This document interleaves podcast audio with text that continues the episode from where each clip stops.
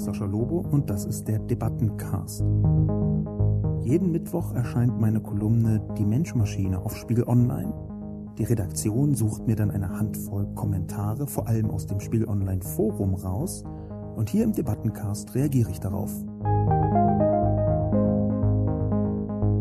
Einen wunderschönen guten Tag zu meinem neuen Podcast, dem Debatten- und Reflexionspodcast, vermutlich der letzte Podcast in diesem Jahr 2017 und Grund genug für mich nicht nur die konkrete Kolumne ein wenig zu reflektieren, sondern vielleicht auch ein bisschen darüber hinaus nachzudenken, was genau die Debatten waren, die ich mit meinen Kolumnen so umrissen habe, wie die Reaktionen waren, ein bisschen also über das konkrete Thema hinaus. Und trotzdem möchte ich natürlich anfangen mit dem konkreten Thema.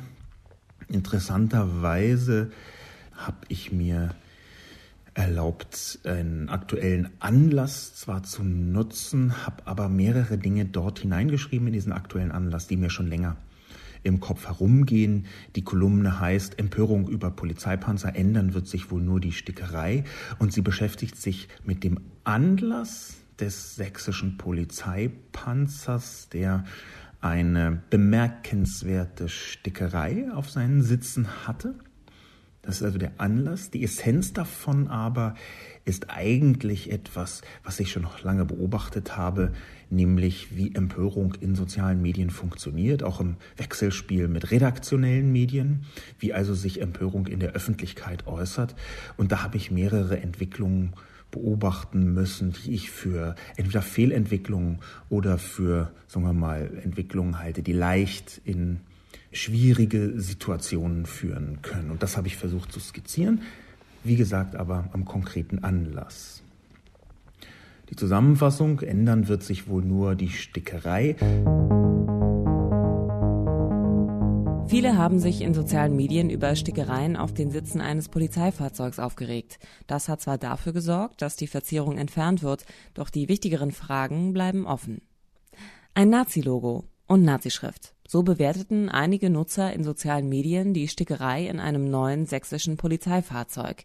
Die Empörung ist nicht falsch, die Stickerei allerdings nicht für das Symptom eines Problems zu halten, sondern für das Problem hingegen schon. Leider ist in der Rückschau genau das geschehen. Der Fall des Polizeipanzers Survivor R steht exemplarisch für eine verfehlte Empörung in sozialen Medien, die sich in drei ineinandergreifende Sphären unterteilen lässt. Erstens Entlarvungslust. In einer inzwischen unbegreiflich komplexen Welt ist der Wunsch nach der erlösenden Erkenntnis, der simplen Erklärung übermächtig geworden. Bei der Empörung über die Panzerstickerei ließ sich mustergültig erkennen, dass die Aufregung um die Entlarvung größer war als über die Hintergründe. Zweitens Symbolwut. Die Wirkweise von Social Media kann zu einer radikalen Fixierung auf die Oberfläche führen, zu einer Bilder- und Symbolwut. Die symbolträchtige Stickerei schien beispielsweise größere Empörung auszulösen als rassistisch motivierte Gewaltangriffe durch Polizeibeamte. Dabei liegt dasselbe Problem zugrunde, rechte Strukturen bei ostdeutschen Behörden. Dass der öffentliche, sozialmedial geprägte Empörungsdruck hier fehlwirkt, erkennt man an der vermeintlichen Lösung des sächsischen Innenministeriums, die Entfernung des gestickten Logos. Keine Stickerei, keine Aufregung, also auch kein Problem. Drittens Bewältigungshumor. Die Erklärung des sächsischen Innenministeriums wurde so ausgeliefert, Markenhandbuch, und auch die des Herstellers Rheinmetall, das äußere Erscheinungsbild des Survivor Air ist bewusst deeskalierend, waren grotesk. Das führte zu diversen Witzeleien in Social Media, doch die Funktion des Lachens ist auch, sich die Situation erträglicher zu machen. Empörung ist für die politische Wirksamkeit der digitalen Öffentlichkeit absolut essentiell. Sie erfüllt in Verbindung mit redaktionellen Medien eine wichtige Funktion als Korrektiv. Aber Entlarvungslust, Symbolwut und Bewältigungshumor sind die Fallstricke der produktiven Empörung in und mit sozialen Medien. Der Fall Survivor R wird wahrscheinlich davon zeugen, wie sich trotz maximaler Aufmerksamkeit nichts an rechten und rechtsextremen Überzeugungen in der sächsischen Polizei ändert außer einer Stickerei. Wenn ich mir die Kommentare so anschaue, dann waren die meisten Kommentare nicht nur im Spiegel Online Forum, sondern auch in den sozialen Medien, vielleicht auch nicht die meisten, aber doch eine größere Zahl von Kommentaren in dem Tenor geschrieben, man solle sich nicht so aufregen. Das wäre doch jetzt alles übertrieben. Das seien ganz normale Logos, die seien viele hundert Jahre alt. Und die Schriftarten übrigens seien äh, Schwabacher Judenlettern, die von den Nazis sogar verboten worden seien. Daher könnten sie gar keine rechten Haltungen symbolisieren. Es gab auch einen Zeitungskommentar von der Nordwestzeitung NWZ Online. Dort ist er zu lesen von einem Mann namens Alexander Will den ich hier zitieren möchte. Er fasst in, sagen wir mal, gemäßigteren Worten diese Haltung ganz gut zusammen, die ich eben auch im Spiegel Online Forum häufig gesehen habe und in den sozialen Medien ohnehin. Zitat will, so konstruiert man einen angeblichen Naziskandal bei der sächsischen Polizei. Man nehme den Schreiber eines linken Leipziger Stadtmagazins, lasse ihn das Logo des SEK der sächsischen Polizei in einem neuen Einsatzfahrzeug fotografieren und dann das Ganze mit Geraune über dunkle Zeiten in den sozialen Medien verbreiten. Bleibt noch der Hauptvorwurf, die Verwendung der Frakturschrift, gelegentlich auch gotische Schrift genannt, in den Schriftzügen Sachsen und Sondereinsatzkommando. Das sei nun aber wirklich Nazi, meint die Social-Media-Meute zu wissen. Genau an dieser Stelle gilt es zu fragen, ob man es mit Bosheit oder Dummheit zu tun hat. Fraktur ist weder Nazi noch rechts. Es ist schlicht die für mehr als 500 Jahre meistverwendete Druckschrift in Deutschland. Weder haben die Nazis sie erfunden noch besonders geschätzt. Das ist also der Tenor dieses Kommentars. Und er spiegelt ganz gut wider, was sehr häufig gesagt worden ist, eben auch im Spiegel Online Forum. Und ich finde diese Argumentation absurd. Ich finde diese Argumentation völlig unabhängig erstmal davon, wie man am Ende den Skandal oder Nicht-Skandal, je nach Perspektive, rund um das sächsische Panzerfahrzeug bewertet. Unabhängig davon ist diese Argumentation absurd. Das ist ungefähr so aus meiner Sicht, als würde man ein bisschen zugespitzt, das gebe ich gerne zu, ein Hakenkreuz mit sich rumtragen und sagen, nee, nee, Moment, das ist doch ein altes indisches Sonnensymbol. Und das stimmt. Faktisch ist das richtig. Faktisch gab es die Swastika lange vor den Nazis.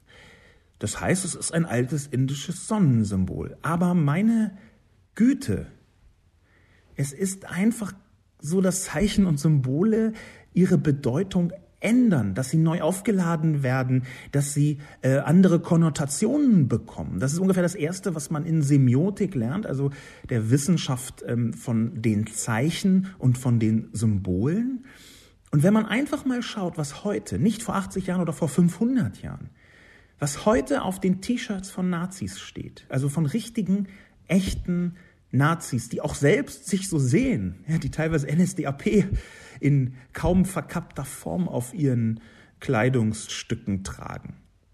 Wenn man sich also diese Nazis anguckt, die auch Nazis sind, dann ist das exakt die Schrift, die sie heute verwenden.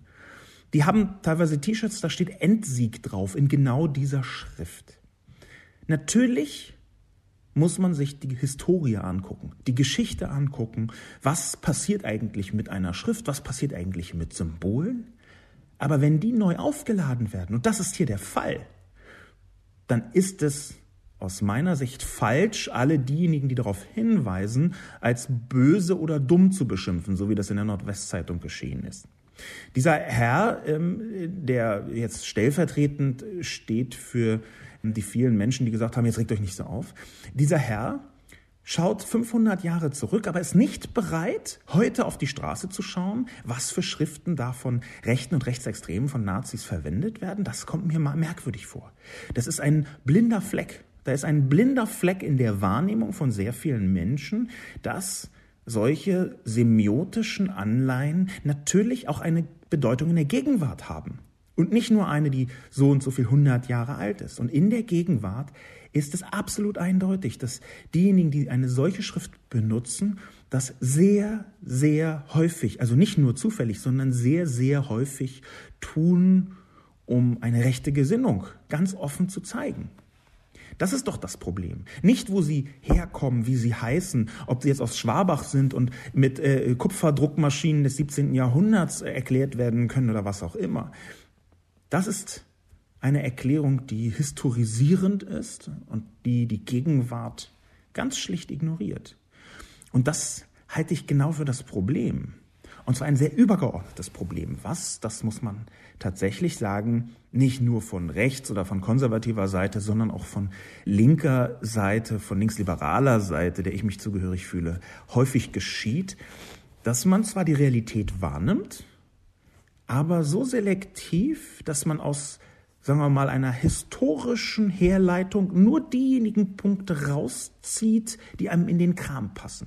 Das ist ärgerlicherweise ein sehr verbreitetes Muster. Und wenn man immer nur genau das rauszieht, so wie der Herr Will hier, immer nur genau das rauszieht, was einem passt, nämlich bis vor 80 Jahren hatte das gar nichts zu tun mit irgendwas, und ignoriert, dass das heute sehr wohl zu tun hat mit einer rechten Gesinnung, genau diese Schrift. Wenn man dann also anfängt, die Realität nur noch in einzelnen, in den eigenen Kram passenden Aspekten zu betrachten, dann halte ich das für ein gigantisches Problem. Übrigens auch ein Problem, das muss ich nochmal sagen, was ebenso auf der linken, auf der gemäßigten, auf der linksliberalen, auf der konservativen Seite stattfindet. Das haben jetzt konservative Rechte, rechtsoffene Rechtsextreme nicht exklusiv für sich. Das ist ein grundsätzliches, ich würde sogar sagen, ein menschliches Problem, dass man dazu neigt, den sogenannten Bestätigungsfehler, eine kognitive Dissonanz, den Bestätigungsfehler immer wieder zu machen und nie daraus zu lernen. Nämlich, man sucht sich die Punkte raus, die einen bestätigen, die einem in den Kram passen. Kognitive Dissonanz, das ist ziemlich ähm, spannend, wenn man sich damit näher beschäftigt. Das ist eine Sammelbezeichnung für bestimmte Wahrnehmungsfehler, für bestimmte auch Verarbeitungsfehler, die man fast automatisch macht, wenn man seinen Intuitionen folgt, wenn man auf den ersten Blick versucht, Dinge zu bewerten, Zusammenhänge herzustellen, zu verstehen, was um einen herum geschieht. Und da ist der Bestätigungsfehler eine der wichtigsten kognitiven Dissonanzen. Jetzt habe ich, glaube ich, einen Fehler gemacht, ähm, weil ich kognitive Dissonanz gesagt habe was für sich genommen etwas völlig anderes ist, als ich meinte.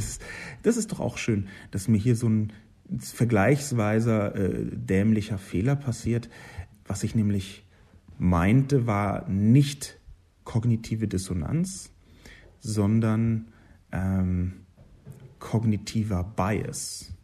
Eine sogenannte kognitive Verzerrung wäre der deutsche Begriff. Jetzt bitte also so tun, als hätte ich in den letzten fünf Minuten äh, nicht so ein bisschen altklug von äh, kognitiver Dissonanz geredet, sondern von kognitiver Verzerrung. Ich habe einfach die Begriffe in meinem äh, noch etwas verschnupften Kopf durcheinander gebracht.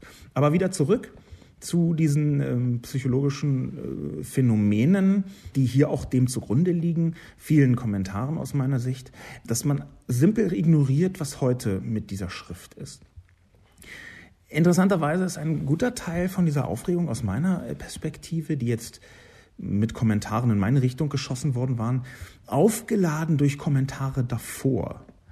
Ich habe bewusst versucht, in meiner Kolumne so ein bisschen mich mit einer eigenen Bewertung zurückzuhalten. Das mag vielleicht jetzt nicht jedem so scheinen, aber ich habe schon versucht, diese konkrete Stückerei erstmal so ein bisschen aus der Halbdistanz zu betrachten und nicht zu skandalisieren. Ich habe ja schon versucht, diese Social-Media-Aufregung so ein bisschen einzuordnen. Äh, ich bin auch da relativ eindeutig äh, positioniert, aber ich halte es schon für richtig, zumindest mal zu schauen, was genau dahinter steht. In den Kommentaren haben das einige auch versucht, zum Beispiel eine Person namens Sikasu. Versuch mal mit Bildung, okay, versuchen wir es. Die Schwabacher, auch deutsche Schrift oder Fraktur genannt, war immer ein Versuch, nationale Abgrenzung zu zeigen. Ähnlich Sütterlin, deutsche Kurrentschrift, als Idee, das Schreibenlernen zu vereinfachen, aber schnell national vereinnahmt. Wappen mittig mit den beiden Schwingen ist und bleibt ein Zeichen mit negativer Besetzung, nach dem, was die deutsche Wehrmacht in den tausend Jahren an Glück über Europa gebracht hat. Genau wie der Spruch Arbeit macht frei an sich wertneutral ist oder die Begriffe Euthanasie, Endlösung, Sie sind Symbole, Zeichen und Begriffe meiner Meinung nach, die wenigstens in Deutschland verbrannt sind. Und sie werden als Zitat aus der Nazizeit empfunden und auch oft so genutzt. Dass die Nazis Antiqua als Standardschrift einführten, die Schwalbacher Judenschrift nannten, hat mit der Verknüpfung dieser Typografie mit den oben genannten Begebenheiten nichts zu tun und entschuldigt die Nutzung auch nicht. Vor allen Dingen nicht in staatlichen, halbstaatlichen Einsatzumgebungen. Du scheinst Wissen mit Bildung zu verwechseln. Fakten sind Wohlfeil gleich Wissen, doch die Zusammenhänge erschließen sich nur mit der Anwendung von Bildung. Was bleibt? Eine Schrift, die von Nationalisten schon missbraucht wurde und ein Logo, in dessen Namen mit dessen Bild und Gott mit uns auf dem Koppelschloss zig Millionen Menschen gestorben sind. Fazit, damit für den Polizeieinsatz mehr als ungeeignet. Dieser Kommentar Sikasu ist relativ genau in diese Richtung hineingeschrieben, von der ich gerade sprach. Es geht bei der Semiotik, also bei der Wissenschaft rund um Zeichen, nämlich immer nicht nur darum, wie sie ursprünglich verwendet worden sind, sondern auch immer um eine neue Aufladung, um eine Art und Weise, wie heute damit umgegangen wird. Und Sikasu sagt da sehr präzise, es geht genau um diese Empfindungen, was Wirkungen von Zeichen sind. Es ist natürlich immer schwierig, bei Empfindungen eine Objektivität sehen zu wollen. Ich glaube, dass dieser große Streit auch dadurch entstanden ist, dass Empfindungen kein zentrales Kriterium sind in der Öffentlichkeit, jedenfalls bis zu einer bestimmten Grenze, weil sie schwer objektivierbar sind. Man kann ja über Empfindungen, ist es kalt, ist es warm, nur schwierig diskutieren, weil der eine 17 Grad als total kühl empfindet und der andere als warm. Will sagen, es gibt einen großen Graubereich. In diesem Fall aber tendiere ich doch deutlich in Richtung von Sikasu. Hier wird eine Schrift inzwischen, heute, genau von denjenigen benutzt, mit genau der Absicht, die unterstellt worden ist, nämlich rechtsgerichtet. Und wenn da die öffentliche Empfindung ja nicht nur von den Gegnern, sondern auch von den Leuten selbst, von Rechten und Rechtsextremen selbst so benutzt wird, dann finde ich große Teile dieser Diskussion sehr merkwürdig. Rab Kauhala schreibt, da steckt viel Wahres drin. Aber ist es nicht die Aufgabe der Leitmedien, sich nicht nur in Kommentaren, in nebulösen Andeutungen zu üben, was unsere Ex-Minister, Staatssekretäre und Ex-Kanzler trotz hoher Bezüge aus Steuermitteln in und für die Wirtschaft so treiben und ob es da nicht bereits zur Amtszeit Verbindungen gab? Stellung zu beziehen scheint den Leitmedien immer schwerer zu fallen und Enthüllungsjournalismus zu erwarten von Medien, die es nicht mal schaffen, Männer beim Namen zu nennen, weil sie anscheinend den gesellschaftlichen Zusammenhalt nicht riskieren wollen, werden ihrer Rolle nicht gerecht. Leider suchen sich die Leute als Konsequenz ihre Wahrheit in den sozialen Medien. Die eigene Verantwortung der Journalisten blendet Herr Lobo leider aus. Was soll ich dazu sagen? Ich versuche, die Diskussion zu greifen gerade Spiegel Online und auch der Spiegel, viele andere Medien, äh, die Zeit zum Beispiel, die Süddeutsche Zeitung, der NDR, der WDR, haben in letzter äh, Zeit unglaublich viel Investigativjournalismus, Enthüllungsjournalismus gemacht. Ich bin kein Investigativjournalist. Ich bin ehrlich gesagt nicht mal Journalist. Ich bin eigentlich Publizist, Autor, Vortragsredner. Ich arbeite ab und zu journalistisch, zum Beispiel in meiner Kolumne oder versuche es zumindest. Aber ich fürchte, Rab Kauhala, man kann viel von mir erwarten, aber nicht, dass ich in eine Kolumne eine, über soziale Medien dann auch noch reinschreibe, wie und was Nibel hätte bewirken können. Darum geht es ja. Nebulöse Andeutung, da kann man tatsächlich geteilter Meinung sein, ob die da sinnvoll ist. Ich wollte einfach nur ein Spektrum von dem zeigen, was man eigentlich sich anschauen könnte die nebulösen Andeutungen, da kann man, wie gesagt, geteilter Meinung sein. Das ist aber überhaupt nicht die Essenz von dem, was, worüber ich hier geschrieben habe. Das ist ein Nebensatz. Es gibt eine ganze Reihe von verschiedenen investigativen Projekten, nicht nur bei Spiegel Online und Spiegel, sondern auch bei ganz vielen anderen äh, Medien, die genau versuchen herauszufinden, was Ex-Minister, Staatssekretäre und Ex-Kanzler für die Wirtschaft treiben, ob da nicht unlautere Dinge geschehen. Äh, die Zahl der Artikel allein, die über Ex-Kanzler Schröder geschrieben worden ist in ungefähr allen deutschen Medien, die zeigt schon, da wird sehr intensiv hinterhergegangen. Ich glaube äh, jetzt nur anhand meiner einen Kolumne, an einem Nebensatz zu erklären, dass die Medienlandschaft insgesamt ihrer Zitat Rolle nicht gerecht werden und dass deshalb die Leute sich ihre Weite in sozialen Medien suchen, das ist so ein bisschen schmal. Die eigene Verantwortung der Journalisten blendet Herr Lobo leider auch aus. Da würde ich jetzt äh, heftig widersprechen. Ich glaube, dass ich sehr intensiv mich beschäftigt habe im vergangenen Jahr, auch in vielen einzelnen Kolumnen rund um das Thema äh, Medienmisstrauen, Lügenpresse, Medienverantwortung, was die Verantwortung von Journalisten bzw. der Öffentlichkeit ist. Ähm, insofern empfinde ich diesen Kommentar einfach als äh, nicht zielführend, weil er nur meine eine Kolumne betrachtet und sonst gar nichts. Das finde ich zu schmal. Jeff Ryder schreibt. Betrifft Sascha Lobo. Für mich die hauptsächlichste Frage, warum diese Panzerfahrzeuge? Für was? Gegen wen? Sachsen orderte zwei Fahrzeuge zum Stückpreis von 1,75 Millionen Euro. Drei weitere Bundesländer besitzen jeweils eines dieser Fahrzeuge. Mir erschließt sich der Sinn dieser Anschaffung nicht. Wer veranlasste diese Anschaffung? Die beste Maßnahme, um von einer Diskussion über diese Fahrzeuganschaffung abzulenken, ist das Anbringen einer gut sichtbaren Stickerei in Nazisymbolik. Da sind mehrere ziemlich interessante Aspekte mit dabei. Ich fange mit dem letzten Mal an dass man etwas, wo man sich ganz leicht entzünden kann, nämlich so eine Stickerei, anbringt, um von etwas Größerem abzulenken. Das ist ja fast deckungsgleich mit der Methode Trump, im Hintergrund die unglaublichsten politischen Maßnahmen einzuläuten und vorne rum irgendeinen Schlamm aufspritzen zu lassen, indem man draufschlägt durch heftige Beleidigung, rassistische Einlassung, durch Rumgepöbel, völlig äh, unpräsidentielles Verhalten also. Und ich glaube, dass das bei Trump tatsächlich äh, Strategie ist. Zu einem Teil zumindest Strategie ist. Wenn nicht von Trump, dann doch mindestens von den Leuten um ihn herum, die ihre Agenten verfolgen, indem sie diese Wurst Trump, diese faschistoide Hilfswurst Trump, versuchen zu lenken und zu leiten. Er ist, ja ein unglaublich beeinflussbarer Mensch durch seine äh, unfassbare Eitelkeit, durch diesen Narzissmus ist er ja bereits mit einem schlichten Kompliment schon so weit in die eigene Richtung zu ziehen. Es ist es gibt eine Reihe von sehr interessanten Artikeln dazu. Zurück hierzu. Ich glaube, dass selbst wenn es in den Vereinigten Staaten bei Trump eine Strategie sein könnte, dann ist hier die Unterstellung, es sei Strategie meiner Ansicht nach falsch. Ich glaube nicht, dass die Polizei diese Symbole angebracht hat, um davon abzulenken, dass das Panzer sind. Ich glaube, das ist eher eine, ein Defekt der Kommunikation, der Debatte. Darüber habe ich ja geschrieben.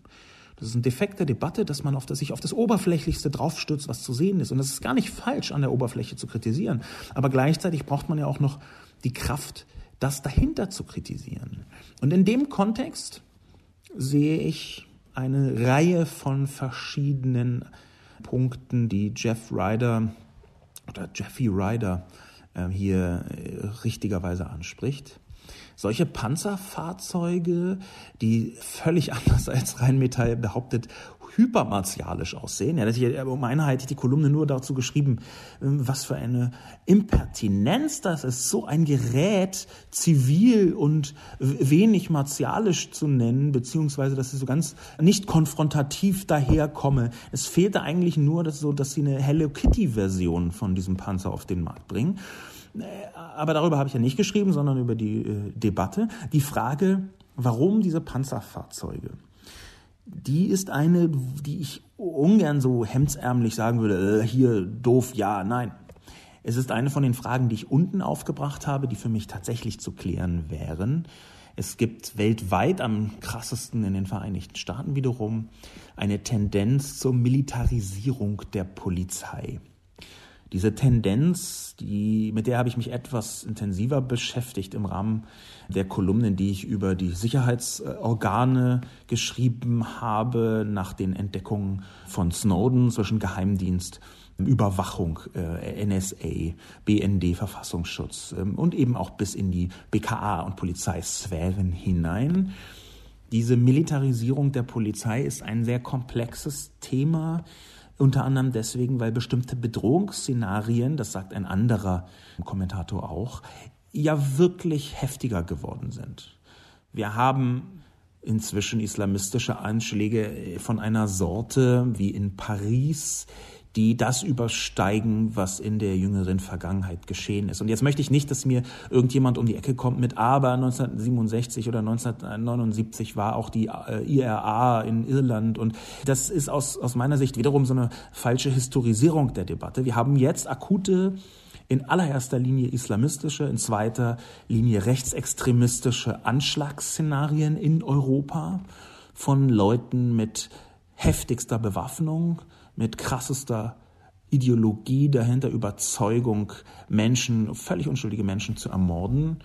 Ich kann mir theoretisch also vorstellen, dass es für eine stärkere und umfassende Ausrüstung oder sogar Bewaffnung der Polizei Gründe gibt. Und gleichzeitig sehe ich, wie problematisch das sein kann. Wir haben in den Vereinigten Staaten eine lange Historie der Militarisierung von Polizei. Wir haben auch in Deutschland, wenn man sich das mal anguckt, so in den 80er Jahren, wie sah da eine Uniform aus, die für äh, äh, konfrontative Situationen ausgelegt war und wie sieht heute eine Uniform aus, da gibt es ziemlich deutlich eine, eine Form von Militarisierung, die man schon ästhetisch, aber auch von der Funktion her da drin sehen kann. Und das hat eine Wirkung. Ich glaube, dass diese Wirkung auch damit zu tun hat, dass man abschrecken möchte. Und da frage ich, wie sinnvoll das ist. Ich bin nicht dagegen, dass Polizisten Waffen haben, ganz im Gegenteil. Ich glaube, dass sie sie brauchen und zwar dringender als, sagen wir mal, vor 25 Jahren. Das sehe ich schon.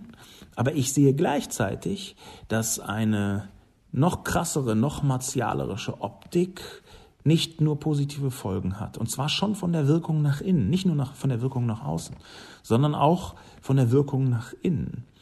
Es gibt einen interessanten Dialog zwischen einem französischen Herrscher im 17. Jahrhundert, wenn ich mich richtig erinnere, und dem Außenminister äh, Talleyrand, der gefragt worden äh, ist, was kann ich eigentlich mit meinen vielen Bajonetten tun, Talleyrand?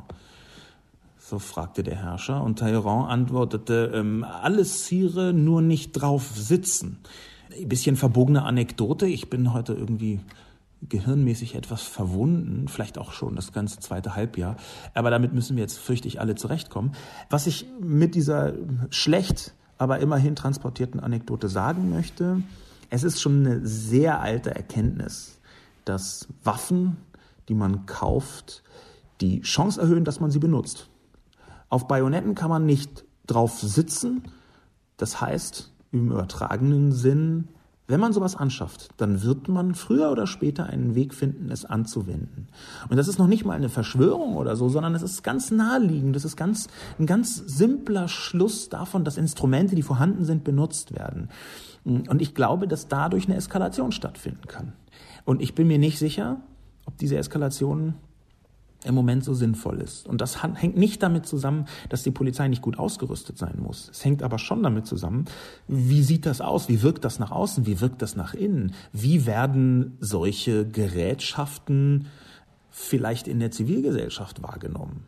Mit der Begründung, dass wir eine neue Gefährdungslage haben, könnte man ja auch sagen, so, ja, die Polizei Sachsen kauft jetzt zwei Leopard 2 und fährt halt mit dem Panzer dadurch. Das kann ja eine Bedrohungslage kommen. Und da, ab, spätestens ab diesem Extrembeispiel, checkt vielleicht jeder, das ist schon eine schwierige Diskussion.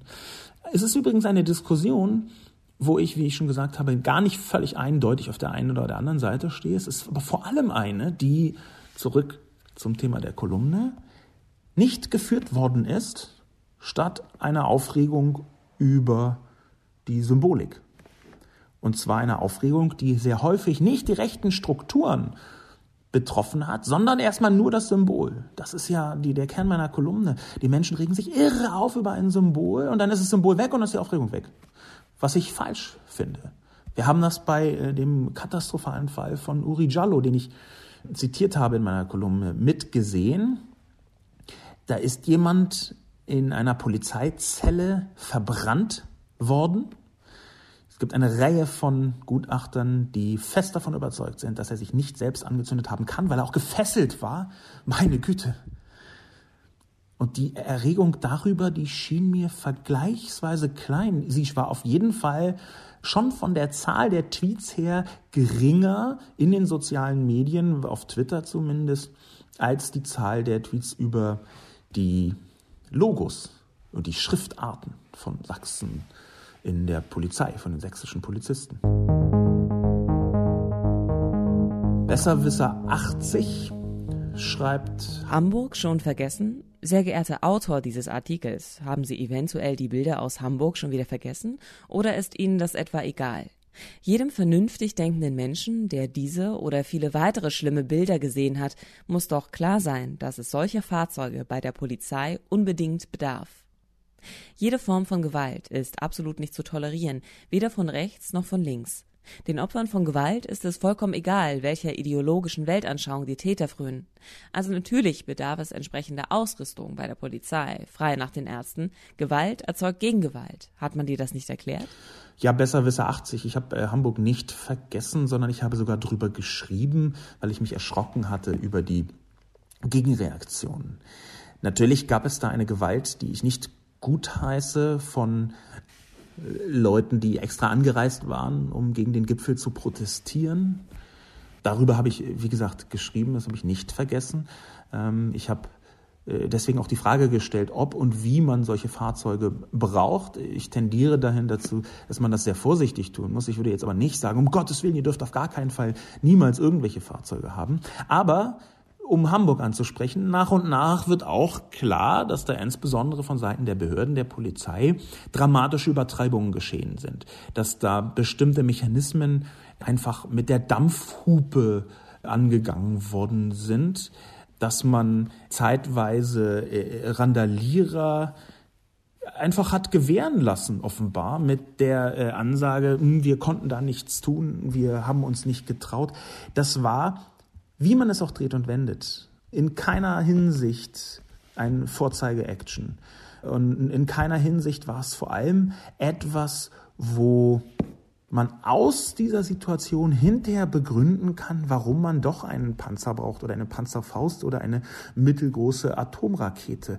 Ich halte es für so multiple fehlgegangen, dieses ganze Debakel rund um den Hamburger G20-Gipfel, dass man aus dem Scheitern davon meiner Ansicht nach wenig, wie dieser Kommentator es tut, lernen kann für neue Gerätschaften bei der Polizei. Gewalt erzeugt Gegengewalt, hat man dir das nicht erklärt? Dieses Ärztezitat ist ja zum einen, äh, wenn ich das jetzt mal so ein bisschen korinthenkackerisch sagen darf, in einem Lied aus äh, einem Konflikt zweier Personen herauskristallisiert und Konflikte zwischen einzelnen Privatpersonen. Da wünsche ich mir schon, dass sie anders funktionieren als Konflikte zwischen der Polizei und Leuten, die, die nicht die Polizei sind im weitesten Sinn. Gewalt erzeugt Gegengewalt. Wenn man aber dieser Spur folgt, dann ist natürlich auch martialische Symbolik etwas, was nicht unbedingt ohne Wirkung bleibt. Und martialische Symbolik schreckt die einen ab und stachelt die anderen auf. Vielleicht brauchen wir doch äh, äh so ein ähm, Survivor nicht R, sondern Survivor Kätzchen-Design oder im Pokémon Go-Design. Bin ja begeisterter Pokémon Go-Spieler. Vielleicht ist es total super, einen Survivor Pokémon Go an den Start zu bringen, um einfach die gewalttätige Wirkung eines solchen Panzers dramatisch zu reduzieren. Ich glaube, das ist ein Vorschlag, den, da werde ich eine, eine Petition zu einreichen. Das ist ja unglaublich klug von mir. Augustus Rex schreibt, wird immer schlimmer. Viel zu viele Sachsen haben AfD gewählt und gebärden sich rechts und viele sind auch rechts. Wenn sie jetzt aber versuchen, ganz Sachsen als rechtsradikal und narzisstisch darzustellen, dann gehen sie weit an der Wahrheit vorbei. Und wenn sie jetzt auch noch die sächsische Polizei zu einer Nazitruppe stilisieren wollen, dann tun sie den Frauen und Männern denkbar Unrecht. Sie tun gerade so, als würden sie mit dem Hakenkreuz am Ärmel auftreten. Und sie tun gerade so, als wäre die sächsische Polizei die erste Polizei in Deutschland, die Straßenpanzerwagen in ihrem Bestand hat. Und diese dämliche Stickerei, Fraktur ist nicht typisch Nazi. Hitler hat versucht, diese durch moderne Schriftarten ersetzen zu lassen. Also gehen Sie mit der Frakturschrift besser zu Kaiser Wilhelm zurück. Die Argumentation Fraktur sei nicht Nazi, beziehungsweise eine gebrochene Schrift. Die äh, Schrift ist ja noch nicht mal eine, in Anführungszeichen, echte Frakturschrift. Die habe ich ja vorher schon ein bisschen äh, einzuordnen versucht. Ich bin keinesfalls jemand, der sagt, alle Sachsen sind Nazis, alle ostdeutschen Männer sind äh, rechts, die Polizei sowieso. Ich spreche immer von rechten oder rechtsextremen Strukturen innerhalb der Polizei. Es geht mir ja auch, wie gesagt, nicht um den Straßenpanzerwagen in erster Linie. Ich hätte darum gerne eine Debatte, die ist viel größer als nur diesen Straßenpanzer betreffend für 1,7 Millionen Euro, für den man, eine Summe, für die man nebenbei gesagt irgendwie fünf Polizisten einstellen könnte. Aber der Punkt ist schon, dass ich nicht verschweigen möchte, dass es Auffälligkeiten gibt in Sachsen-Anhalt, in Sachsen mit Polizisten mit einem ganzen juristischen Apparat, wo sehr viele Leute drin sind, die rechts oder rechtsoffen sind. Rechtsoffen ist für mich, wenn jemand zu wenig Schwierigkeiten damit hat, dass um ihn herum rechtsextreme Dinge geschehen. Rechtsoffen ist jemand, der zu wenig Antikörper gegen rechts hat, der vielleicht selbst nicht rechts ist oder zumindest nicht in erster Linie rechts-rechtsradikal ist, aber der einfach so ein bisschen sagt, ach, das, die Leute, die dann äh, Hitlergruß machen, das ist halt ein bisschen, naja, äh, das äh, ist auch nicht typisch. An rechtsoffenen Menschen gibt es in Sachsen sehr offensichtlich äh, sehr viele, aber an Augustus Rex gegeben, der ja ganz offensichtlich nicht rechts ist und sich nicht so empfindet. Ich versuche nicht Sachsen als rechtsradikal insgesamt darzustellen. Ich glaube, da schwingt bei Ihnen so ein bisschen die Wut mit äh, auf viele andere, die das meinetwegen in sozialen Medien tun. Und nach dem 17. Vorwurf, da sagt man, dass der 18. auch so ist, auch wenn ich das differenzierter gesagt habe. Ich glaube, dass es in Sachsen zum Beispiel auch eine sehr aktive Community gibt, eine sehr aktive Zivilgesellschaft, die gegen rechts auf die Straße geht. Da waren schon große Demonstrationen gegen rechts. Leipzig zum Beispiel ist eine eher linke, linksliberale Stadt insgesamt ähm, als nur rechts. In Dresden äh, gibt es sehr deutlich eher eine rechte Mehrheit, kann man ja schon an den äh, Wahlen dort sehen. Ich tue keinesfalls so, als sei Sachsen insgesamt rechts. Aber genau deshalb möchte ich, dass wir nicht so tun, als gäbe es diese Strukturen nicht. Einer der Bundestagsabgeordneten der AfD, Jens Meyer, ist Richter, ist äh, inzwischen, weil er ja im Bundestag ist, derzeit nicht als Richter tätig, soweit ich weiß. Aber der ist so knallrechts, der ist ja auch derjenige, der im Höcke-Umfeld aufgetreten ist nach dieser unsäglichen Rede, die Anfang des Jahres stattgefunden habe, Anfang 2017, Stichwort Schandmal. Und da ist so deutlich geworden, dass es sich dabei um Strukturen handelt, die weit größer sind als nur aus einzelnen Personen bestehen. Dass man, Übertrag auf die Kolumne, sich fragen kann, welche Strukturen stehen dahinter? Dieses Symbol, dieses Schriftsymbol, nehmen wir das Logo mal kurz beiseite, aber dieses Schriftsymbol, was sehr eindeutig heute hauptsächlich von Rechten benutzt wird, das ist ja nicht zufällig dahin gekommen, sondern das wollte jemand so. Das wollte jemand so zur Identifikation. Und Identifikationsmechanismen sind eben strukturelle Probleme aus meiner Sicht. Das ist nicht ein einzelner Typ, der gesagt hat, hey, wow, hier mach, ich mal die Sitze drauf, sondern es ist innerhalb einer Institution geschehen, weil man gesagt hat, damit identifizieren sich die, identifizieren sich die Leute. Ja? Wie gesagt, Logo mal beiseite, gucken wir auf die Schrift. Mit der Schrift identifizieren sich die Leute in diesem Panzer. Natürlich kann man das problematisch finden. Natürlich kann man darüber auch diskutieren. Aber so zu tun, als dürfe man das nicht sagen, weil das völlig absurd ist, das halte ich für falsch. Abschließend, was die Kommentare angeht, vielleicht noch den Kommentar von Jan C. 137. Ich finde es klasse, dass hier in Deutschland zumindest eine Diskussion stattfindet. Wenn man es im Detail analysiert, ist das Logo wohl nicht so schlimm wie teilweise dargestellt. Trotzdem erzeugt es bei oberflächlicher Betrachtung auch bei mir eine Assoziation. Das sollte man bedenken, denn Logos werden in der Regel nur kurz betrachtet und dabei stellt sich dann auch ein Eindruck ein. Die Frage ist, ob man dann in der Diskussion sachlich bleibt oder mit Schaum vom Mund die Keule schwingt. Ich frage mich allerdings, was los wäre, wenn einige Leute sich mal die Standardhelme der Feuerwehr ansehen würden. Die stammen auch noch heute vom Modell der Wehrmacht ab. Ich finde diesen Kommentar sehr gut. ähm, weil er den Wert der Diskussion schätzt. Das ist ja auch das, was ich in meiner Kolumne, obwohl ich eindeutig Position bezogen habe, beziehungsweise sagen wir mal eindeutig meine Position, nicht, nicht rechts, äh, links orientiert eine Position bezogen habe, sondern meine Position sehr eindeutig gemacht habe. Ich finde, man kann sich darüber aufregen. Und trotzdem sehe ich den Wert der Debatte, der Diskussion. Und das bildet Jan C. 137 auch ab. Das finde ich gut. Ich habe ja meine Meinung wir brauchen mehr und bessere Debatten über diese einzelnen Themen. Die habe ich jetzt nicht äh, auf der Straße zufällig gefunden, sondern die hat sich bei mir herausgebildet, weil, und jetzt gehe ich direkt über als Schlussakkord in eine Gesamtbewertung, weil ich so stark merke, wie ich in den letzten Jahren durch Debatten viel gelernt habe meine eigenen Haltungen hinterfragt. Also es war bei aller Schwierigkeit 2015, 2016, 2017 war es für mich schon ein erhebendes Gefühl, dass ich gemerkt habe, Worte können etwas bewirken, Debatten können etwas verändern, man kann Menschen erreichen. Das ist super schwer. Das ist, geht sehr langsam. Manchmal ist es nervig, es kostet wahnsinnig viel Kraft. Aber man kann versuchen, Debatten zu führen, bei denen am Ende etwas rauskommt. Trotz hitziger Situationen, trotz Thematiken, die manchmal nicht besonders leicht, weil dramatisch emotional aufgeladen sind. Die ganze Debatte rund um äh, Gewalt zum Beispiel hat natürlich immer eine radikal emotionale Aufladung. Es geht auch gar nicht anders, wenn es Gewaltopfer gibt. Wie sollte man das völlig objektiv entemotionalisiert betrachten?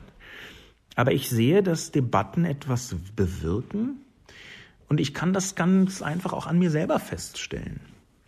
Es ist einfach so, dass ich in den letzten Jahren gesehen habe, gemerkt habe, dass nicht oft aber manchmal eben doch irgendeine Formulierung von einer Kommentatorin, von irgendjemandem in den sozialen Medien, irgendein Tweet, irgendein Kommentar in einer Zeitung oder auf einer Website, ein Blog, Facebook, irgendwo etwas mit mir gemacht hat.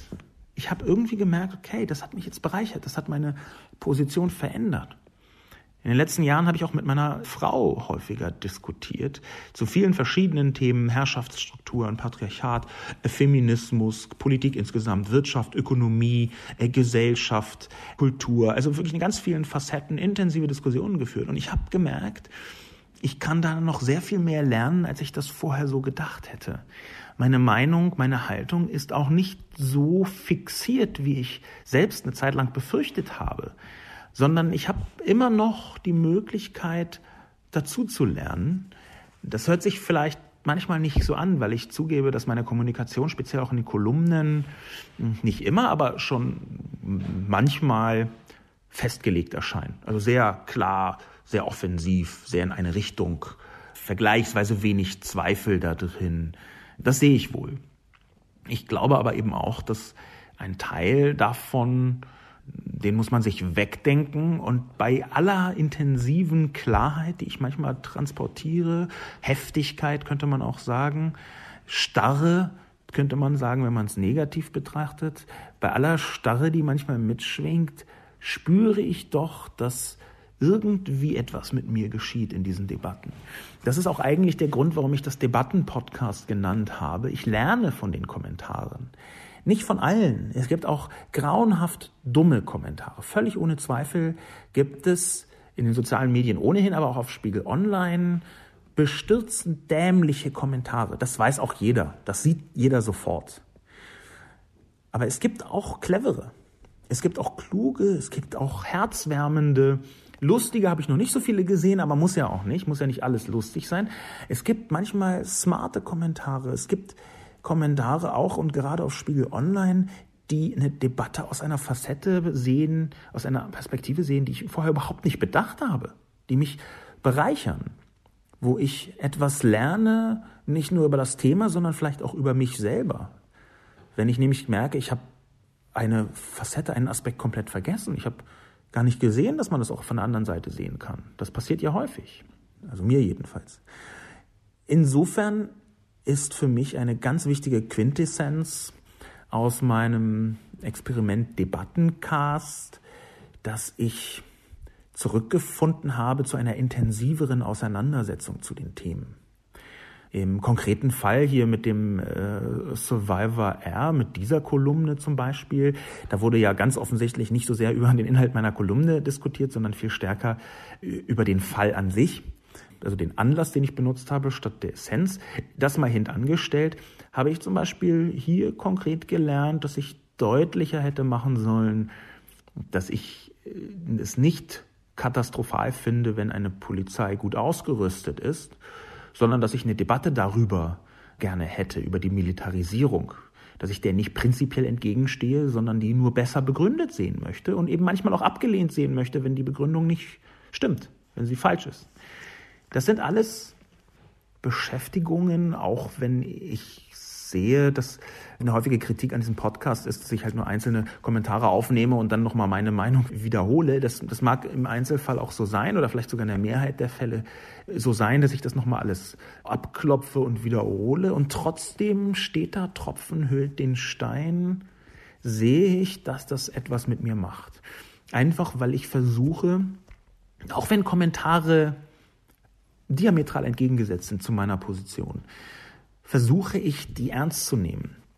Auch wenn ich die ablehne und manchmal sogar beschimpfe oder sage, das ist doof oder sie Schwein, ich habe ich glaube ich noch nicht gesagt, aber könnte ich. Wenn ich also heftig ablehne, dann versuche ich sie trotzdem so ernst wie irgend möglich zu nehmen, diese Kommentare. Und das ist so ein bisschen das, was bei mir eine Wirkung erzielt, dass ich, auch wenn ich dagegen argumentiere, mich trotzdem beschäftige mit diesen Argumenten. Und das ist vielleicht auch für mich persönlich ein, ein, Schlüssel, wie ich 2018 weitermachen möchte mit dieser Kolumne, nämlich noch deutlicher machen, dass es nicht nur um Debatte geht. Das ist ein bisschen schwierig, wenn man alleine vor dem Mikrofon sitzt, sondern dass es auch um Reflexionen geht. Es geht in diesem Podcast auch darum, wie wirkt eigentlich die Debatte auf mich als jemand, der eine Kolumne schreibt über ganz viele verschiedene Themen aus der digitalen Perspektive. Wie wirkt die zurück auf mich? Dass man das von außen nachvollziehen kann. Dass man vielleicht anfängt, sich selbst als Zuhörer dieses Podcasts zu fragen, was machen diese Kommentare mit mir? Sich zu fragen, warum bin ich eigentlich in diesem oder in jenem Bereich so wütend? Warum macht mich dieses Argument eigentlich so wahnsinnig wütend? Das habe ich bei meiner Kolumne zum Thema Antisemitismus sehr deutlich gemerkt. Bestimmte Argumentationen machen mich sehr, sehr wütend. Und ich habe mich gefragt, warum das so ist. Und das ist auch dann in die Kolumne eingeflossen. Das hat mich bereichert. Ich sehe, dass ich 2018 noch deutlicher machen möchte, vielleicht auch muss, dass das hier eine Reflexion ist. Dass ich hier versuche, Argumente zu verstehen, nachzuvollziehen, manchmal auch abzulehnen, aber mich dann wenigstens zu fragen, warum ich sie ablehne. Und mit diesem Schlussakkord, der davon handelt, dass ich diesen Debattenpodcast, dass ich den nicht nur für das Publikum mache, sondern dass ich den auch für mich mache, um selber zu lernen, um selber mich auseinanderzusetzen mit den Kommentaren. Mein Name ist Sascha Lobo. Mit diesem Schlussakkord möchte ich mich bedanken fürs Zuhören. Es ist mutmaßlich, sogar relativ sicher, die letzte Kolumne im Jahr 2017. Wir hören uns dann im Jahr 2018 aufs Neue. Ich nutze die kurze Pause von einer Woche, um darüber nachzudenken, wie man den Podcast noch präziser, spitzer machen kann und noch stärker so, dass er sich für das Publikum auch richtig gut anfühlt. Auf Wiedersehen.